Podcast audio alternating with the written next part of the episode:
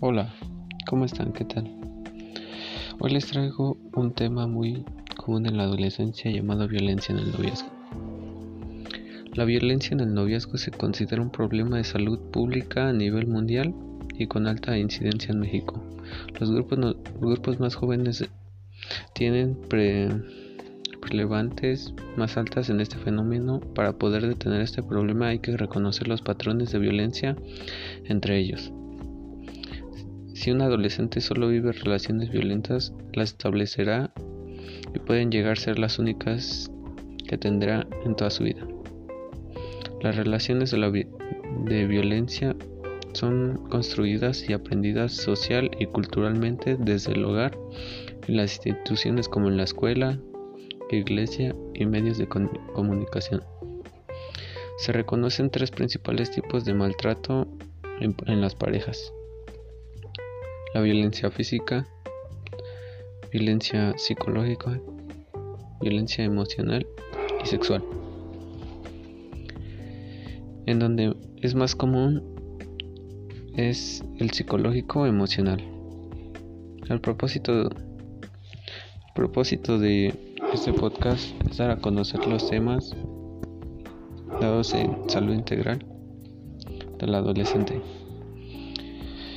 Y e, este, la violencia en la adolescencia se manifiesta como inseguridad extrema, denigración, humillaciones constantes, temperamento explosivo, hacer acusaciones falsas, cambios de humor erráticos o cualquier forma de afligir daño físico o dolor.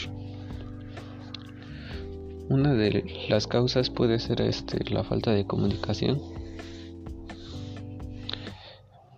Esto nos puede afectar a cada uno de los individuos que, permanecen en el noviazgo.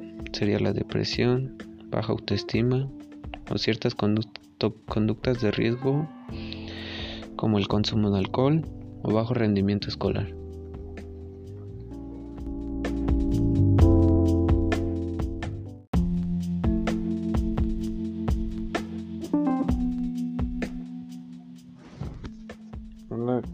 Hoy les traigo un tema muy común llamado violencia en el noviazgo.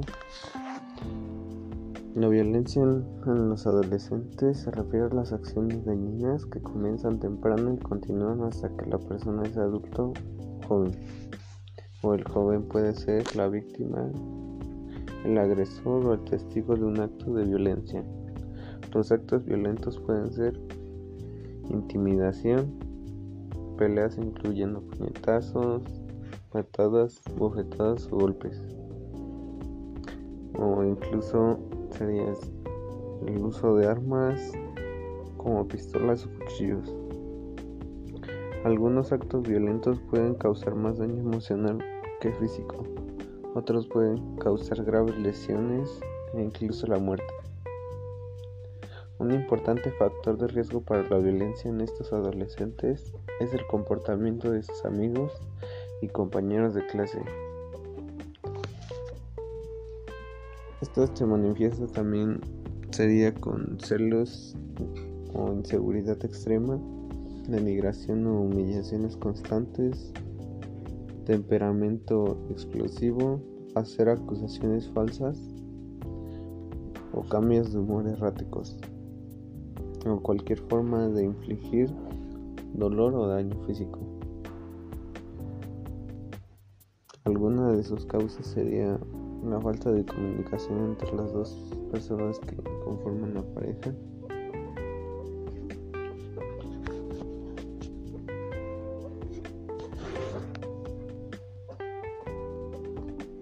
La, la violencia juvenil se superpone con otros tipos de violencia, incluida la violencia contra los, contra los niños y el homicidio. Puede incluir intimidación y peleas físicas, acoso sexual y agresiones durante la adolescencia, así como agresiones asociadas entre compañeros y pandillas. La violencia juvenil puede comenzar en grupos de edad más jóvenes y escalar más tarde y continuar hasta la edad adulta. La, adolescencia es el momento particularmente crítico para intervenir. La prevención de la violencia juvenil requiere de un enfoque integral que aborda los determinantes sociales de la violencia, como la inseguridad de ingresos, el rápido cambio demográfico y social y los bajos niveles de protección social. El sector de la salud no es único que debe intervenir, pero es importante.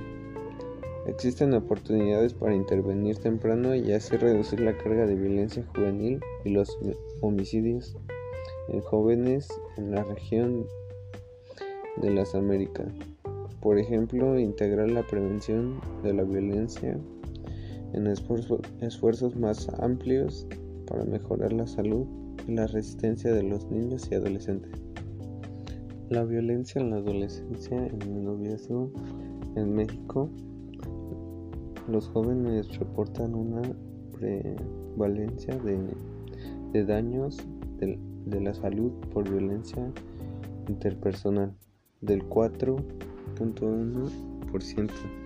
Al, al, analizar los datos por, por grupos de edad, se observa que los adolescentes de 10 a 19 años reportan prevalencia del 3.9% y los jóvenes de 20 a 29 de 4.4%. Algunas de las características de los noviazgos violentos pueden ser su pareja le hace distanciarse de un grupo de familiar o amigos. Pareja le hace sentir como si todo fuera su culpa, sentimientos de culpa que no promueven un apego seguro el abuso físico, emocional, verbal o sexual. Control excesivo por parte de la pareja. Controlar los amigos, lo que el otro habla y en dónde está en cada momento. Amenazas constantes. Cuando se tiene una idea insana del amor y no importa que se haga, pero se justifica el sacrificio. Cuando la sexualidad se ve distorsionada en, actitudes saciadas o masoquistas, temores de estar solo y sola, actividades inmaduras o infantiles, cuando se cree que el cariño justifica el maltrato, una baja autoestima y poca confianza en sí mismo.